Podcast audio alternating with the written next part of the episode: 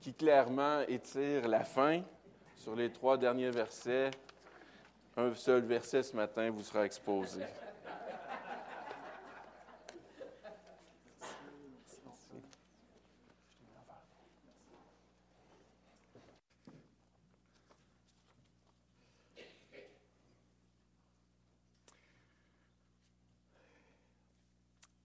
Levez la main tous ceux qui n'ont jamais commis le moindre péché.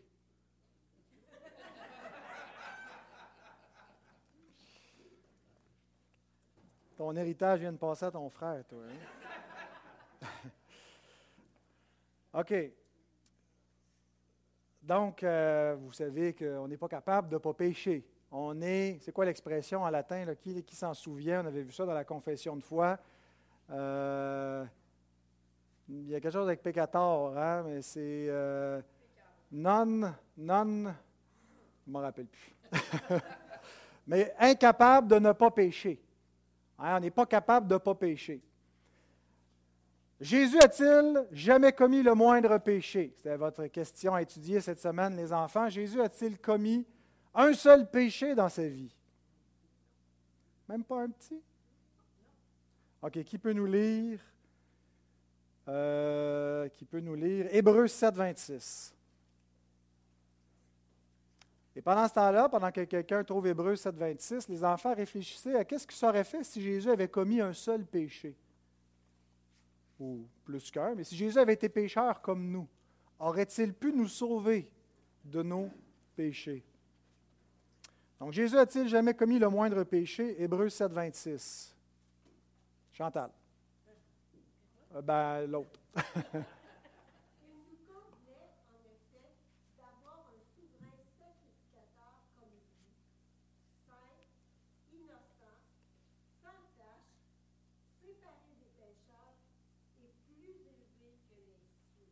Merci.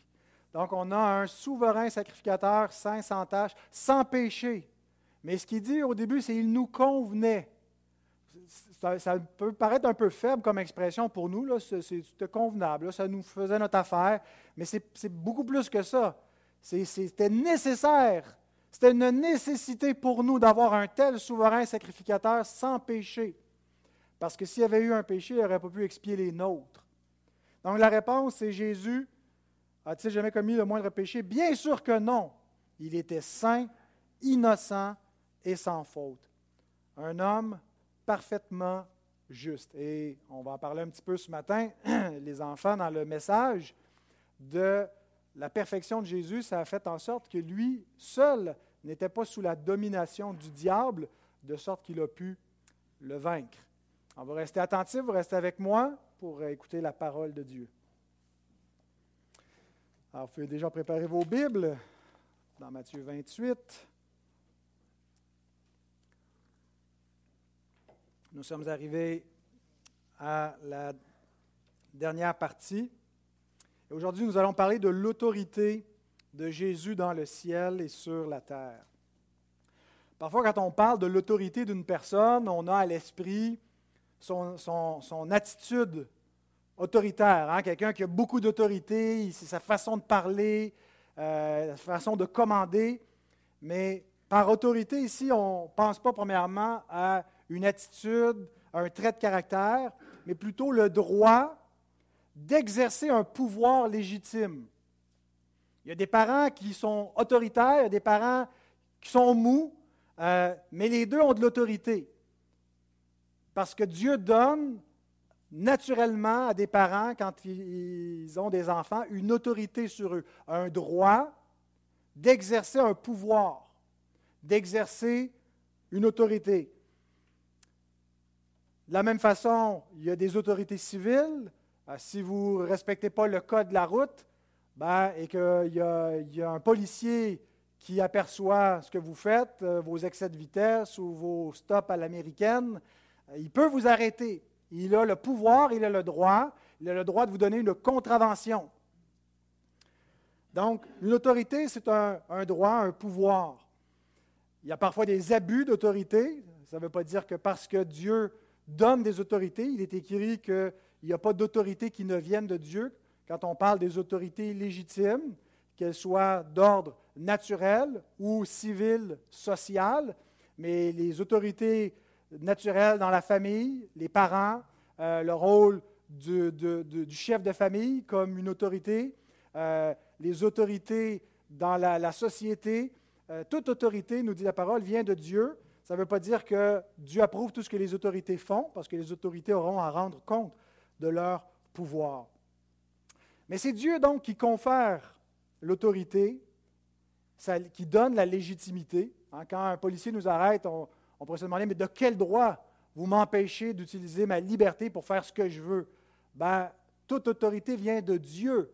Alors, de quel droit? Ben, ultimement, celui qui résiste à l'autorité, quand les enfants désobéissent à leurs parents, c'est à Dieu qu'ils désobéissent. De quel droit est-ce qu'on peut restreindre la liberté de quelqu'un pour qu'il ne puisse pas faire tout ce qu'il veut dans une sphère qui nous est donnée pour exercer l'autorité en question? Ben, de droit divin. Dieu donne l'autorité, délimite la sphère du pouvoir. Alors maintenant, on va parler de l'autorité, de toute autorité. L'autorité au-dessus de toute autorité qui existe, qui a été donnée à un homme, Jésus. Ce qui nous amène à la dernière section de l'évangile de Matthieu, qu'on appelle la grande mission. On dit parfois en français la grande commission, c'est ce que je disais jusqu'à ce que mes amis européens rient de moi, euh, parce que ça voulait dire aller aux toilettes euh, pour le numéro 2. Euh, mais parce qu'on prend ça de l'anglais, The Great Commission, et on le traduit un peu en, en français bête, la grande commission, mais c'est la grande mission, la grande mission de l'Église. C'est la mission finale et la mission ultime de l'Église. Finale parce qu'il n'y en aura pas d'autres. Euh, après celle-là, ben, on, est, rendu dans l'éternité euh, future. Et euh, ultime, ben, parce que c'est le point ultime du plan de Dieu qui s'accomplit dans cette mission de l'Église. Donc c'est pourquoi je pense qu'il vaut la peine, même s'il nous reste trois versets, de s'arrêter un peu plus longuement, comme c'est arrivé par moments dans l'Évangile de Matthieu, sur certains versets clés où on a passé un peu plus de temps. Et ce n'est pas juste parce qu'on veut étirer la fin, mais parce qu'on a, dans ces paroles finales de Christ, toute la mission de l'Église euh, et un, mot d'ordre pour nous aujourd'hui. Alors, on va prendre vraiment le temps. euh, cinq messages que j'ai prévus pour exposer cette grande mission. Mais ce qu'on va voir aujourd'hui, c'est que cette mission de l'Église repose sur une autorité suprême, celle de Jésus au verset 18. Mais on va lire tout le, contexte du verset 16 au verset 20. Matthieu 28, 16 à 20, pour avoir euh, un peu plus le contexte. Les onze disciples allèrent en Galilée, sur la montagne que Jésus leur avait désignée.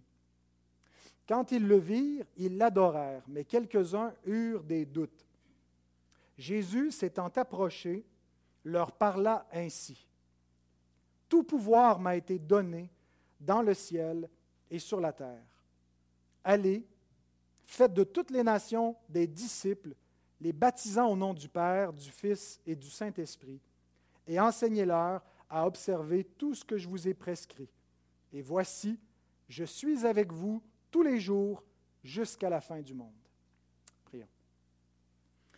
Seigneur, nous te remercions de ta parole que nous venons de lire et nous te demandons que tu nous aides à écouter l'exposition de cette parole et que tu puisses bénir cette Église qui euh, désire, Seigneur, croître dans ta connaissance et dans l'obéissance aux Écritures. Amen. Excusez, les Kleenex sont un petit peu plus loin dans le pupitre.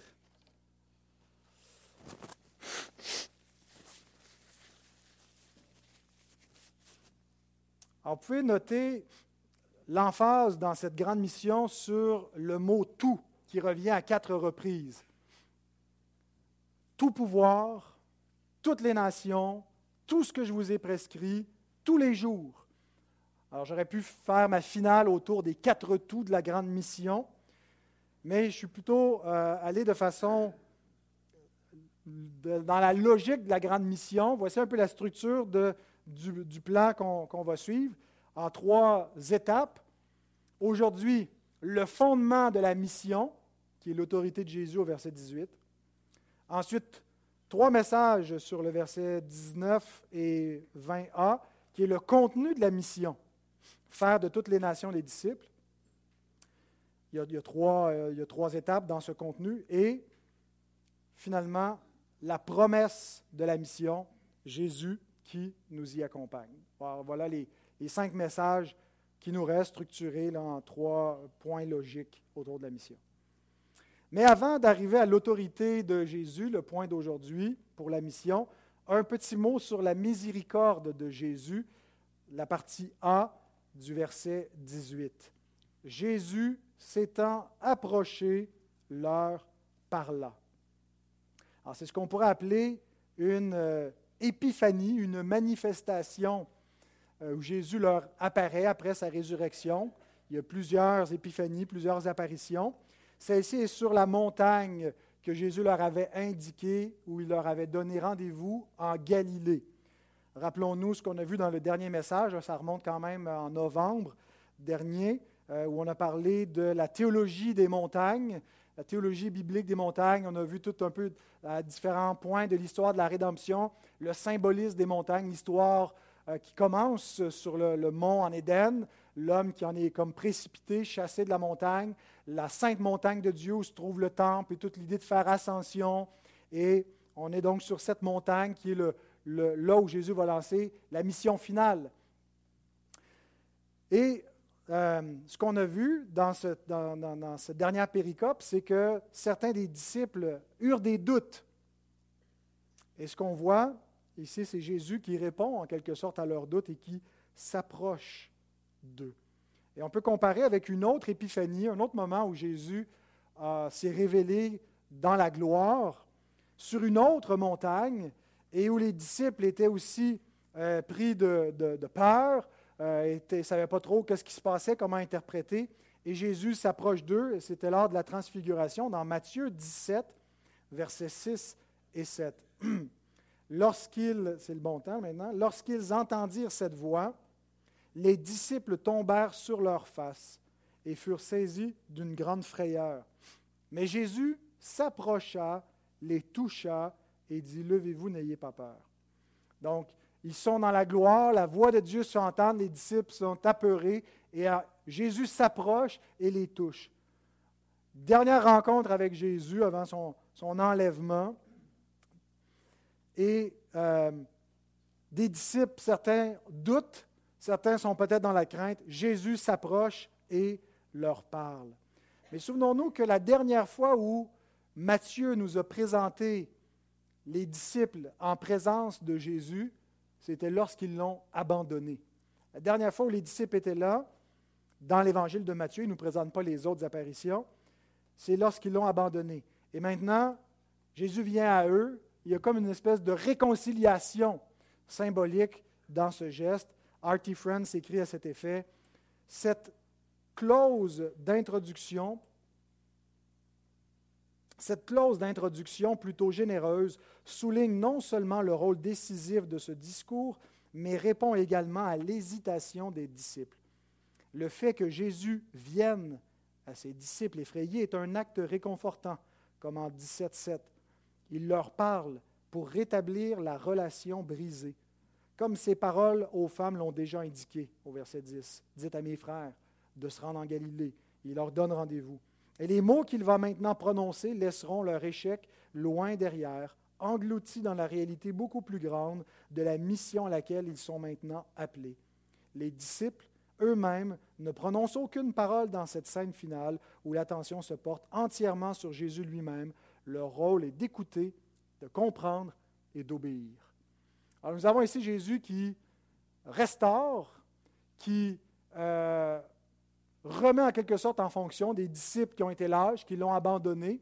On n'a pas vu d'autres rencontres, même si on sait qu'elles ont eu lieu par les autres évangiles, mais dans la trame de Matthieu, on a vu les disciples abandonner Jésus, ils ne l'ont plus revu, c'est ici qu'ils le rencontrent. Et Jésus, en venant à eux et en leur parlant et en les envoyant, il les restaure, euh, il les rétablit dans leur, office, parce que nous croyons un, un Seigneur qui pardonne ceux qui tombent et qui les relève et qui les rétablit. Mais ensuite, Jésus déclare son autorité suprême. Il n'y a pas de, tension entre sa miséricorde qui vient vers eux avec douceur et l'autorité euh, suprême qu'il déclare. Euh, il l'a probablement déclaré avec douceur et non pas de façon euh, autoritaire et effrayante. Mais voilà euh, le, ce que Jésus dit dans la suite du verset, euh, où il parle de cette autorité, qu'il a reçu toute autorité dans le ciel et sur la terre. D'abord, un mot sur le mot lui-même que Jésus emploie, le mot autorité. Dans plusieurs traductions, vous avez le mot pouvoir plutôt que le mot autorité qui est employé pour dire j'ai reçu tout pouvoir ou tout pouvoir m'a été donné dans le ciel et sur la terre. Euh, mais comme l'écrit Grant Osborne, le mot exousia en grec, et qui est employé dans ce, dans ce texte-là, dans Matthieu 20, 20, 28, 18, est un terme qui est plus complet que le mot pouvoir, le mot dunamis en grec, hein, qui donne dynamique en français. Le mot pouvoir a un peu l'idée simplement d'une force, d'une capacité, mais le mot exousia inclut le pouvoir, mais décrit aussi la position, le, droit à l'autorité, la fonction officielle. Alors, concernant ce, cette exousia, cette autorité que Jésus a reçue, je veux développer quatre aspects de l'autorité de Jésus, qui sont les suivants.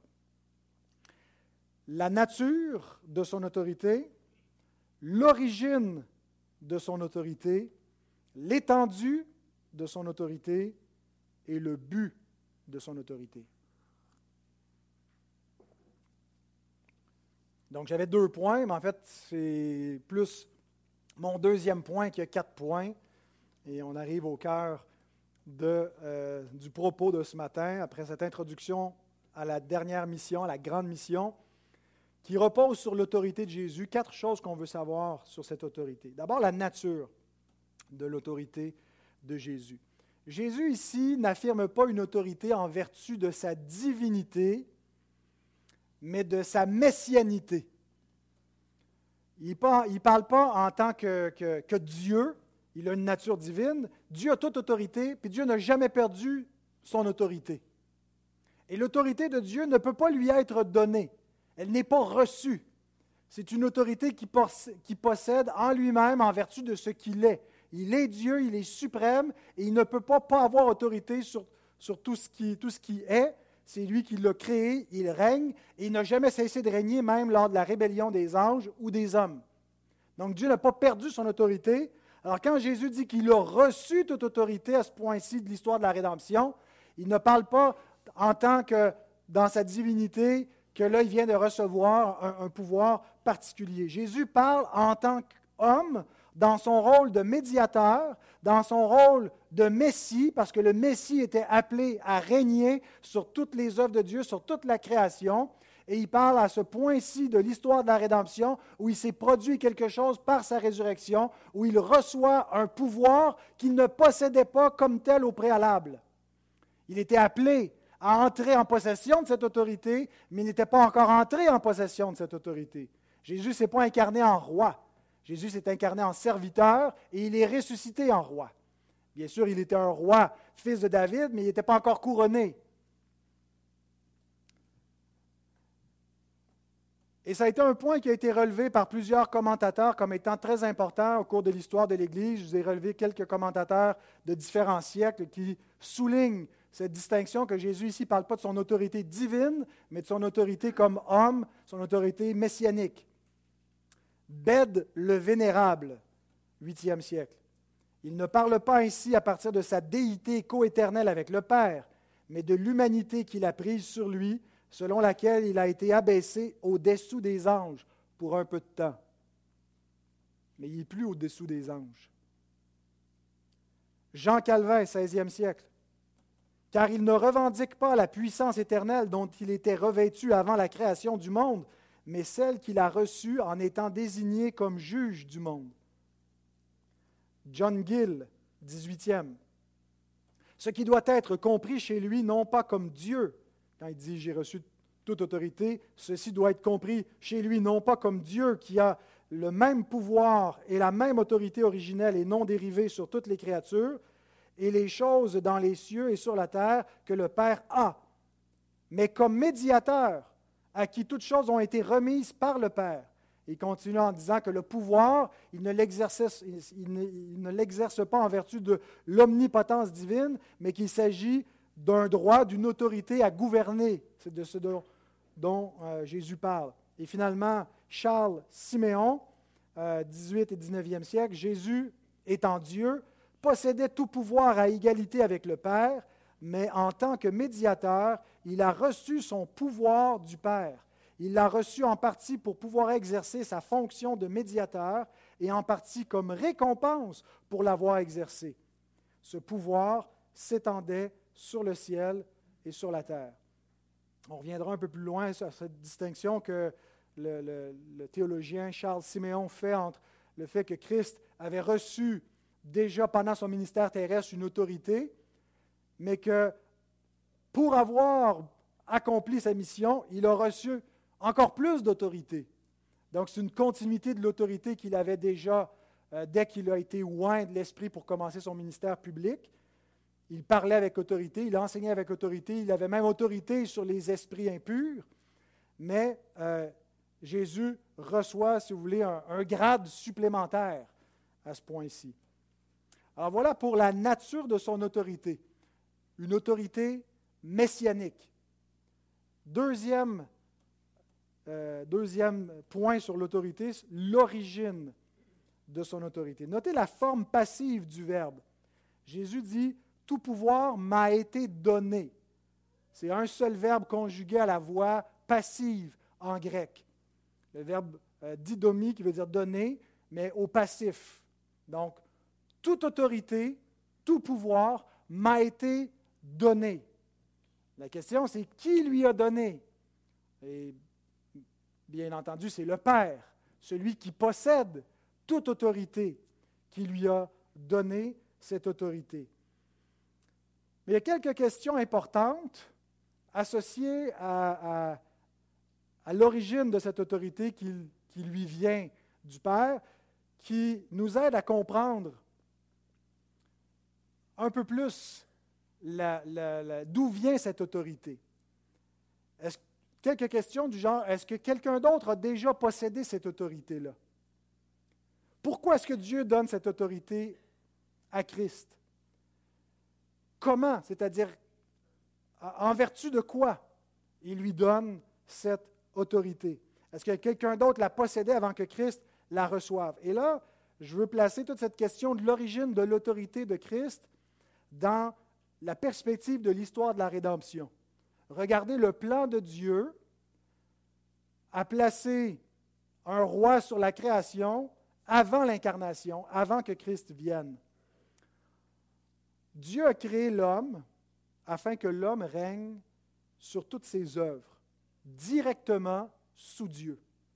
Il n'y a pas dans le plan de Dieu d'intermédiaire, d'autorité entre Dieu et l'homme.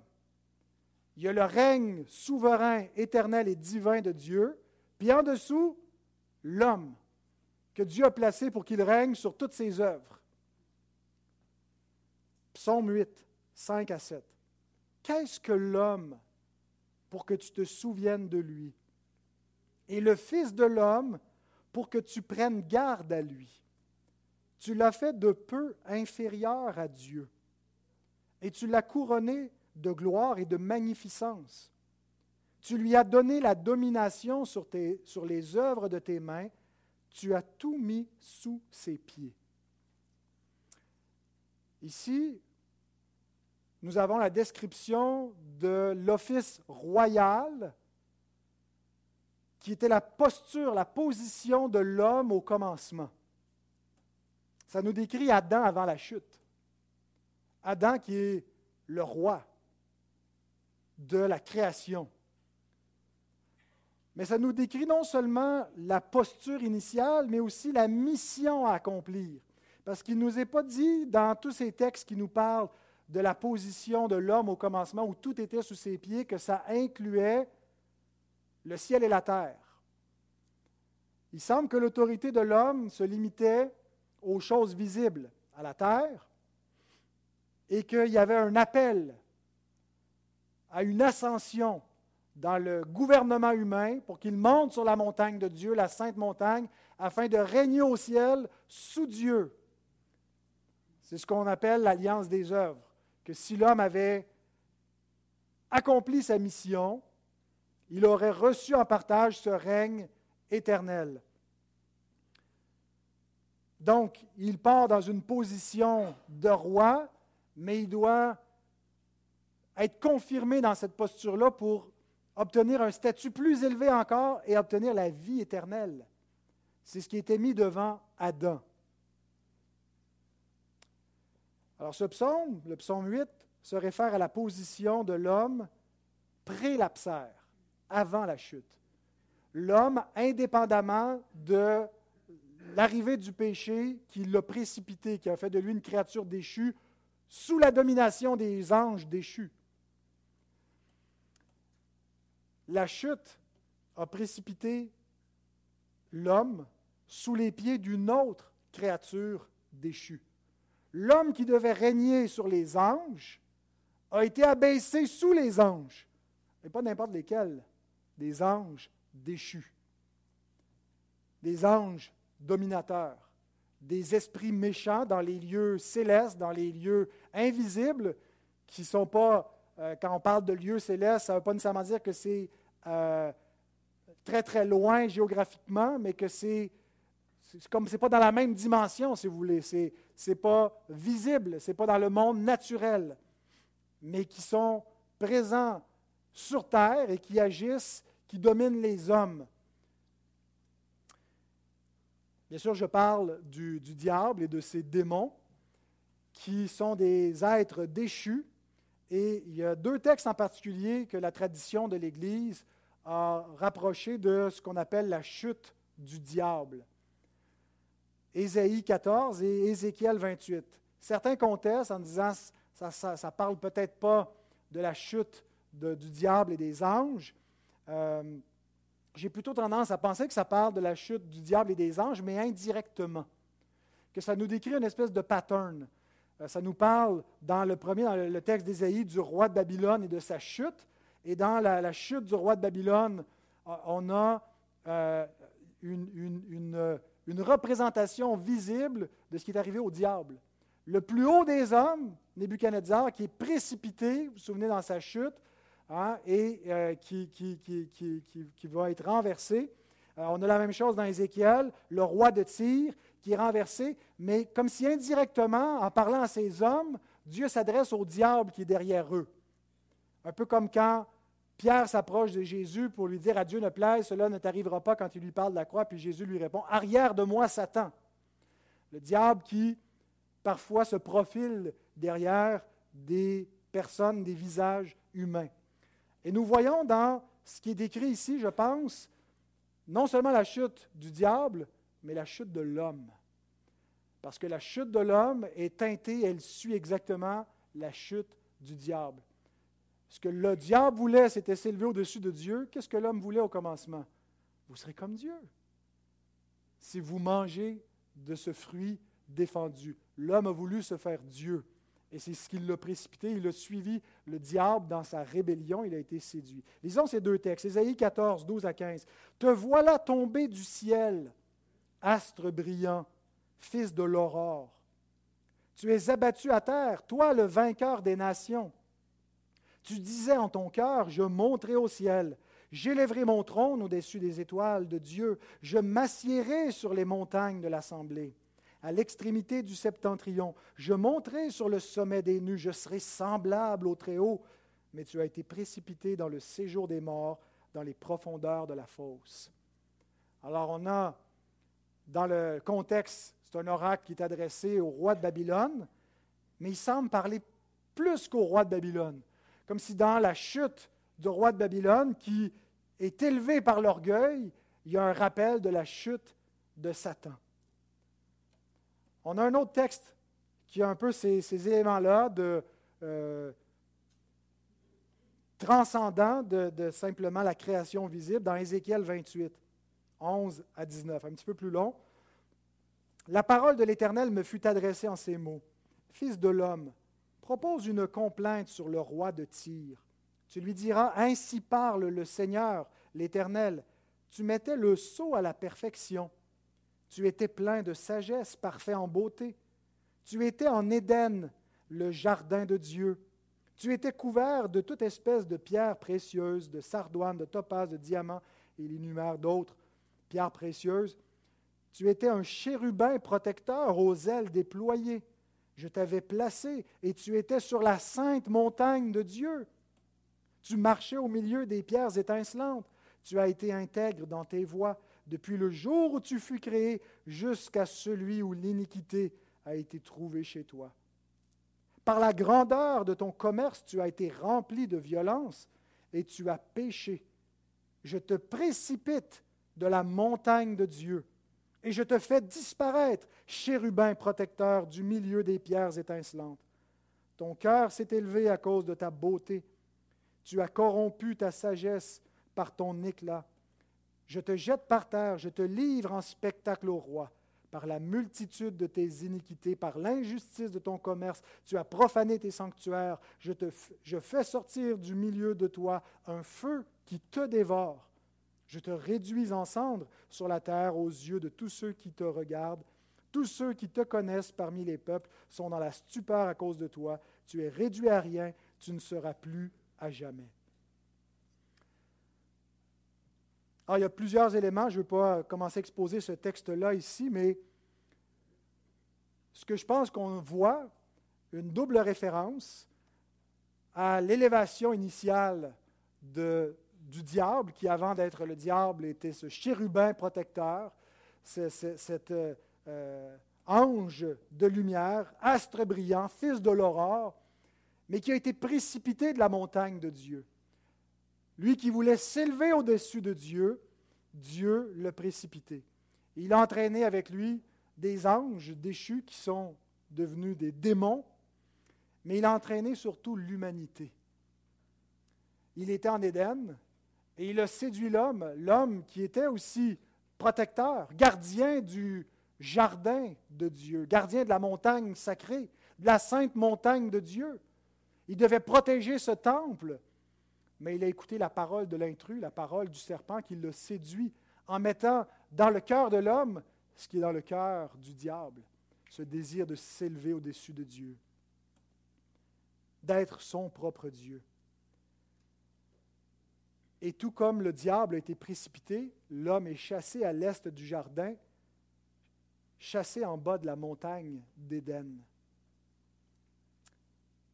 Et nous avons cette question dans le psaume 24, verset 3. Qui pourra monter à la montagne de l'Éternel? Qui s'élèvera jusqu'à son saint lieu? C'est le paradis duquel l'homme a été chassé. Il y a des chérubins maintenant qui agitent une épée flamboyante pour empêcher l'accès à l'arbre de vie, la vie éternelle, la communion avec Dieu, la rupture. L'homme est chassé de la montagne. Qui pourra monter sur cette montagne? Qui pourra nous restaurer dans ce paradis, s'élever jusqu'à son saint lieu? Et le psaume continue en disant celui qui est parfaitement juste, innocent, sans péché, qui est intègre dans toutes ses voies. Et donc, les hommes, depuis la chute du premier homme, sont sous la domination du diable, qui est devenu le prince de ce monde en faisant tomber le premier prince de ce monde, Adam. Il a usurpé son autorité. Et avec leur père, le diable, ils cherchent à nouveau à s'élever. Nous voyons peu de temps après le commencement du monde, après le déluge, les hommes qui se réunissent, la terre qui parle tous un même langage et qui fomentent un plan d'alliance. Genèse 11, verset 4. Ils dirent encore, Allons, bâtissons-nous une ville, une tour dont le sommet touche le ciel, élevons-nous à nouveau.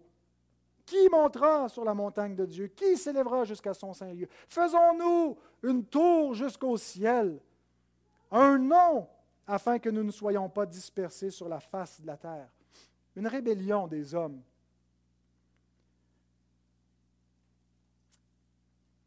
Alors le diable n'a pas reçu toute autorité. Cependant, il a usurpé l'autorité de l'homme que l'homme avait au commencement. Nous avons lu dans le psaume 8 que Dieu a mis toutes choses sous les pieds de l'homme, mais l'homme a perdu sa domination.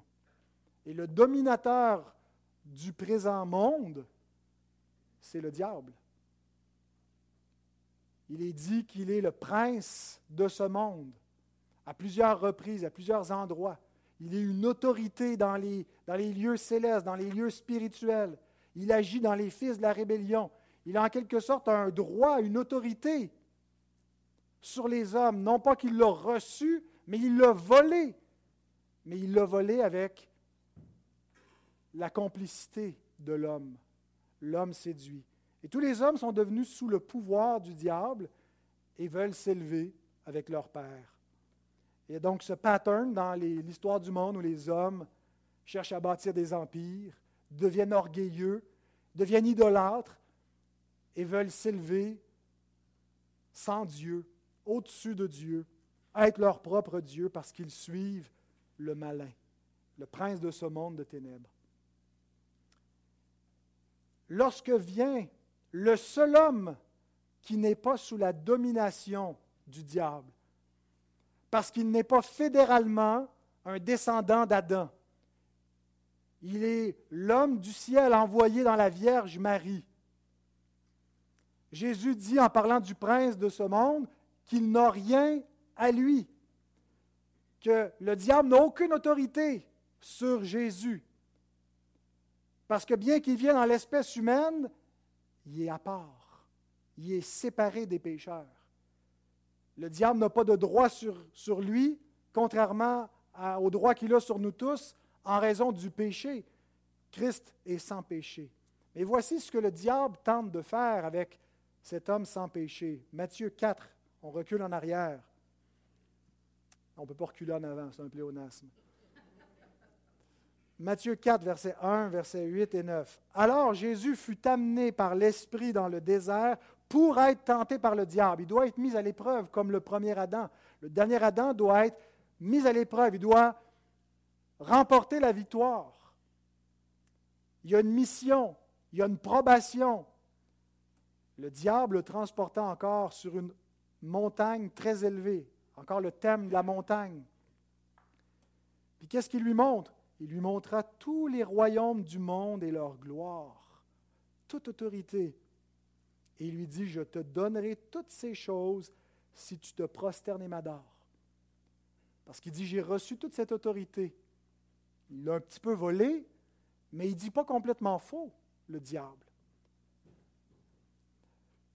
Deux chemins ont été offerts à Jésus pour accéder à son règne messianique. Mais voici celui qu'il a choisi. Philippiens 2, 7 à 11. Mais il s'est dépouillé lui-même en prenant une forme de serviteur, en devenant semblable aux hommes, et il apparut comme un vrai homme. Il s'est humilié lui-même, se rendant obéissant jusqu'à la mort, même jusqu'à la mort de la croix. C'est pourquoi aussi Dieu l'a souverainement élevé, il lui a donné le nom qui est au-dessus de tout nom, afin qu'au nom de Jésus, tout genou fléchisse dans les cieux, sur la terre et sous la terre, et que toute langue confesse que Jésus-Christ est Seigneur à la gloire de Dieu le Père. Amen. Alors le diable lui offre un raccourci, lui offre le règne, lui offre l'autorité sur tous les peuples sur lesquels le diable lui-même exerce sa domination. Et Jésus aurait pu, d'une certaine façon, prendre ce raccourci, mais il aurait été soumis à celui qui lui aurait soumis ce royaume mais il s'est plutôt soumis à son Père par la voie de l'obéissance. La voie du diable, c'était la voie facile. C'était une voie qui ne comportait pas de souffrance. La voie de l'obéissance incluait l'obéissance jusqu'à la mort, jusqu'à la mort de la croix. Et je vous invite à voir pas seulement le supplice à vue humaine, mais la colère de Dieu, la coupe la colère de Dieu qu'il devait boire pour recevoir de son Père l'autorité, le règne. Mais c'est en vertu de cette obéissance-là, parce qu'il a accompli sa mission, que le Père l'a souverainement élevé au-dessus de tous les trônes, de toutes les autorités, de toutes les dignités, visibles ou invisibles. Et a fait en sorte que tout genou fléchisse devant lui, que toute langue confesse qu'il est Seigneur. Toute langue dans le ciel, sur la terre et sous la terre, jusqu'en enfer. Jésus s'est incarné comme un simple homme, comme un serviteur, il nous est dit, mais il est ressuscité comme Seigneur. Entre ces deux points, l'incarnation, le serviteur souffrant, et la résurrection, le Seigneur glorieux, qu'en est-il de l'autorité de Jésus? Entre ces deux points, un, il n'était pas soumis au diable. Il nous est dit qu'il s'est abaissé pour un peu de temps sous les anges. C'est-à-dire qu'il est venu dans un monde qui est sous la domination de Satan. Il est venu comme un de nos semblables, dans une condition faible, qui n'avait pas encore une autorité sur le monde angélique, déchu ou glorieux. Il est donc venu comme un simple homme, mais sans que le diable ait une autorité sur lui. Il s'est abaissé pour un peu de temps dans cette condition d'une humanité déchu, affaibli, qui a perdu sa couronne, qui a perdu son trône. Il a accepté cette condition-là. Entre-temps, il a aussi, deuxièmement, exercé une autorité divine. Comme homme, Jésus possède aussi toute l'autorité divine, de sorte qu'il peut commander aux esprits impurs. Et il a aussi reçu une autorité messianique. Troisièmement, lors de son baptême et lorsqu'il a reçu l'onction du Saint-Esprit pour accomplir cette mission, son ministère public, où il a reçu l'autorité de marcher sur la puissance de l'ennemi, et progressivement, cette autorité devait augmenter lors de sa résurrection, où il y aurait ce couronnement final, et jusqu'à son ascension, son intronisation dans le ciel. Donc voilà pour l'origine de son autorité. Je veux que vous compreniez par origine non seulement que ça lui vient du Père, mais tout l'historique du plan de Dieu depuis Adam jusqu'à l'autorité de l'homme perdu est restauré en Christ, qui a vaincu le diable, qui nous avait usurpé notre position. Maintenant, l'étendue de son autorité. La sphère de son règne est délimitée par le ciel et la terre.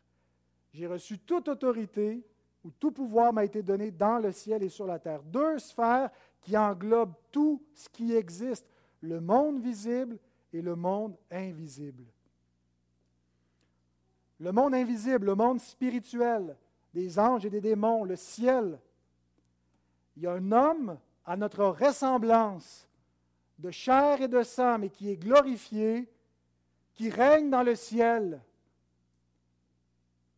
Jésus le charpentier, Jésus de Nazareth, un personnage historique, est assis à la droite de Dieu, dans les cieux. Il règne sur toute chose. Il exerce sa domination. Hébreux 2, 5 à 9. En effet, ce n'est pas à des anges que Dieu a soumis le monde à venir dont nous parlons. Le monde présent a été soumis à des anges momentanément. Or, quelqu'un a rendu quelque part ce témoignage. Qu'est-ce que l'homme pour que tu te souviennes de lui ou le Fils de l'homme pour que tu prennes soin de lui? Tu l'as abaissé pour un peu de temps au-dessous des anges. Vous voyez que dans le psaume 8, c'était tu l'as fait de peu inférieur à Dieu, mais ici, il y a une variante textuelle inspirée par l'Esprit de Dieu pour dire que la condition de l'homme a changé. Il n'est plus en dessous de Dieu, de peu inférieur à Dieu. Il est en dessous des anges même, à cause de la chute. L'idéal créationnel est perdu par la chute, mais le Fils de l'homme, le Fils de Dieu, s'abaisse pour un peu de temps dans cette condition d'une humanité déchue pour les vaincre. Tu l'as abaissé pour un peu de temps au-dessous des anges, tu l'as couronné de gloire et d'honneur. Tu as mis toutes choses sous ses pieds. En effet, en lui soumettant toutes choses, Dieu n'a rien laissé qui ne lui soit soumis. Cependant, nous ne voyons pas encore maintenant que toute chose lui soit soumise. Mais celui qui a été abaissé pour un peu de temps au-dessous des anges, Jésus, nous le voyons couronné de gloire et d'honneur à cause de la mort qu'il a soufferte. Donc, dans le ciel, dans le monde spirituel, dans le monde des anges et sur la terre. Parce que faisons attention de ne pas juste spiritualiser le règne de Christ et de limiter son autorité aux choses spirituelles et au monde céleste. Jésus dit bien qu'il a reçu tout pouvoir dans le ciel et sur la terre. Il a établi son gouvernement, son règne, son royaume au-dessus des hommes, sur toutes les nations, chaque homme, chaque autorité terrestre sont sous la domination du Christ. Qu'ils le reconnaissent ou non, que ça leur plaise ou non, qu'ils soient athées ou croyants, qu'ils soient musulmans ou bouddhistes, ils sont sous le règne de Christ. En fait, il y a un seul être qui n'est pas sous l'autorité de Christ. C'est Dieu. 1 Corinthiens 15, 27 et 28. Dieu, en effet, a tout mis sous ses pieds, mais lorsqu'il dit que tout lui a été soumis, il est évident que celui qui lui a soumis toute chose est accepté. On est soumis à celui qui nous soumet toute chose. Et c'est pour ça que si Christ avait accepté de la main du diable tous les royaumes, il lui aurait été soumis. Et lorsque toutes choses lui auront été soumises, alors le Fils lui-même sera soumis à celui qui lui a soumis toutes choses, afin que Dieu soit tout en tous. Et ici, on parle du Fils dans son office médiatorial, de Messie.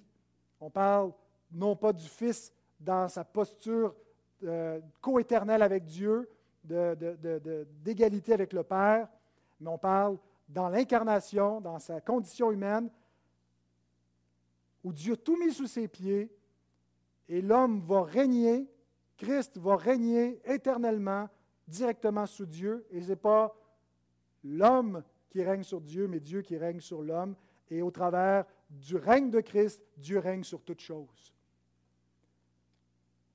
Autrement dit, Dieu confie à son Christ l'administration de son autorité divine, qui est exercée sur toute la création visible et invisible. Notez la dimension future de ce que Paul nous dit ici. Lorsque toutes choses lui auront été soumises. Est-ce que ça veut dire que c'est incomplet? Est-ce que toutes choses ne lui sont pas déjà soumises? Comment est-ce qu'on doit comprendre ça? Relisons le verset 8 d'Hébreu 2. Nous ne voyons pas encore maintenant que toutes choses lui soient soumises. Tout lui est soumis. Jésus ne dit pas qu'il va recevoir, mais qu'il a reçu. C'est un aoriste. Toute, toute autorité m'a été donnée. C'est fait, c'est accompli par sa résurrection d'entre les morts. La mission est accomplie. Mais nous ne le voyons pas encore maintenant. C'est ce qu'on appelle le déjà et le pas encore. Et ce pas encore, c'est que bien que Christ règne et qu'il exerce sa domination, il laisse encore les hommes aller à leur liberté et même les anges les démons à leur rébellion. Il est dit dans l'Apocalypse que le diable sait que bien qu'il a été précipité, qu'il a peu de temps pour agir, et c'est le temps de la patience de Dieu. Et c'est le temps de la grande mission. C'est le temps de l'évangélisation et de la conquête du monde par la parole du Christ. Mais lorsque Paul dit que euh, lorsque toutes choses lui auront été soumises, cela va arriver instantanément lors de son avènement. Certains le prennent comme euh, c'est la mission de l'Église qui doit convertir l'humanité entière, puis quand tout va être converti, ben là, Christ va revenir parce que tout lui aura été soumis. Ce n'est pas la lecture que je fais, parce qu'il nous est dit aussi que euh, l'impie va régner sur le monde lorsque Christ va venir et qu'il va le détruire par l'éclat de son avènement. Et donc, l'Église va toujours être dans cette posture militante de combat avec une culture qui parfois l'assimile, parfois elle la domine, mais euh, il y aura toujours des rebelles dans le monde jusqu'à ce que Christ revienne. Et instantanément, de la même façon qu'en un seul instant, en un clin d'œil, nous serons glorifiés, nous serons transformés. Toute rébellion, tout pouvoir qui s'oppose à Christ, visible ou invisible, sera réduit à néant au moment de son avènement, lorsqu'il va venir avec ses saints anges dans la gloire. Mais en attendant, ses disciples ont reçu une mission d'amener progressivement le monde entier sous le règne de Christ. Et c'est le dernier aspect de son autorité, le but de l'autorité. Allez, faites de toutes les nations des disciples. Au verset 19, il y a une conjonction de coordination. Ça, qu'est-ce que ça fait, ça, une conjonction de coordination? Ça coordonne des éléments. Ça crée une relation logique entre deux parties d'un discours. Au verset 18, Jésus a donné son autorité. Et au verset 19, il y a un un en grec qui se traduit par donc ou puisque, ainsi. Alors, puisque j'ai une telle autorité, allez, allez donc. Et, certaines traductions l'ont un petit peu échappé en, en faisant pas ressortir cette conjonction, mais d'autres l'ont fait ressortir. Ainsi donc, allez. Autrement dit, la grande mission qui nous est confiée, la mission finale de l'Église, repose sur et est une conséquence de l'autorité de Christ. Jean Calvin explique. Avant de préciser que la charge d'enseigner fut confiée aux disciples, avant de leur donner exactement leur mission, Matthieu indique que le Christ commença par parler de son pouvoir, et cela non sans raison. En effet, une autorité ordinaire n'aurait pas suffi ici, mais un gouvernement souverain et véritablement divin devait être possédé par celui qui leur ordonne de promettre la vie éternelle en son nom, de soumettre le monde entier à son autorité et de publier une doctrine qui subjugue tout orgueil et renverse toute la race humaine. Il y a quelques années, je me souviens, Mario, tu vas te rappeler, on allait faire un peu d'évangélisation avec le micro pour CFOI, puis on abordait les gens dans la rue pour les évangéliser, puis euh, des fois, tu as des échanges intéressants, des fois, ça tourne drôle avec des confrontations, mais je me souviens d'une dame qui était choquée de notre message, qui ne l'a pas verbalisé exactement comme ça, mais ça ressemblait à Pour qui vous vous prenez? Puis de quel droit? En vertu de quelle autorité vous nous dites de nous repentir Puis que ma croyance n'est pas aussi bonne que la vôtre puis que le chemin que moi je suis va me mener en enfer et que celui que vous me dites va me mener au paradis. De quel droit pouvons-nous nous tenir devant les hommes et leur dire de telles choses et les appeler à la repentance et leur dire que s'ils ne se détournent pas de leurs péchés, ils périront et que s'ils ne viennent pas à Christ, ils périront et que c'est le seul chemin en vertu de l'autorité de Christ? Il a reçu tout pouvoir, toute autorité. Et c'est sur, l'autorité de Christ que nous nous appuyons pour proclamer le message de l'Évangile aux âmes perdues. Et vous savez quoi? Il n'y a aucune autorité qui peut nous empêcher de parler. Il n'y a aucun gouvernement, il n'y a aucune puissance visible ou invisible qui a le droit de nous empêcher de prêcher l'Évangile, de nous dire de nous taire. Ça ne veut pas dire qu'on peut faire n'importe quoi, on ne peut pas nécessairement forcer les maisons, rentrer de force puis prêcher aux gens. Il y a des, un respect des autorités en place qu'on doit faire, mais on a le droit, on a le devoir de prêcher l'Évangile. Et même s'il vient un jour un temps où on nous dit que ce discours est haineux, qu'on ne veut pas l'entendre, qu'on veut nous enlever notre plateforme, qu'on veut fermer notre Église, comme c'est arrivé tout au long de l'histoire de l'Église, comme ça arrive aujourd'hui même dans beaucoup d'endroits dans le monde, nous pouvons nous appuyer sur une autorité plus grande pour prendre courage, comme les premiers disciples qui n'ont pas craint les hommes et qui sont allés en feu, et par le feu de l'Esprit, pour prêcher à toute la création la soumission à Christ, l'obéissance au roi de gloire, au Seigneur glorieux. Alors voilà pourquoi Jésus commence avec son autorité. Le but, c'est de nous mener dans notre mission. Et c'est ce que nous allons voir au cours des prochaines semaines. Mais je vous invite à voir cette mission déjà comme une conquête. Vous savez, la conquête sous Josué qui se faisait avec des armes, des épées, des bâtons. Nous sommes appelés dans une conquête, mais non pas avec des armes charnelles, nous dit l'apôtre, mais spirituelles. Nous sommes appelés dans la dernière conquête, la véritable conquête, la conquête spirituelle du monde, conquérir le monde entier pour Christ. Et c'est ce que nous allons voir. Nous allons examiner les ordres qui nous sont donnés pour aller à la conquête. Tout à fait simple, tout à fait glorieux, et que le Seigneur puisse nous y préparer. Amen. On va passer à la table du Seigneur et j'aimerais euh, inviter euh, la chorale à s'avancer.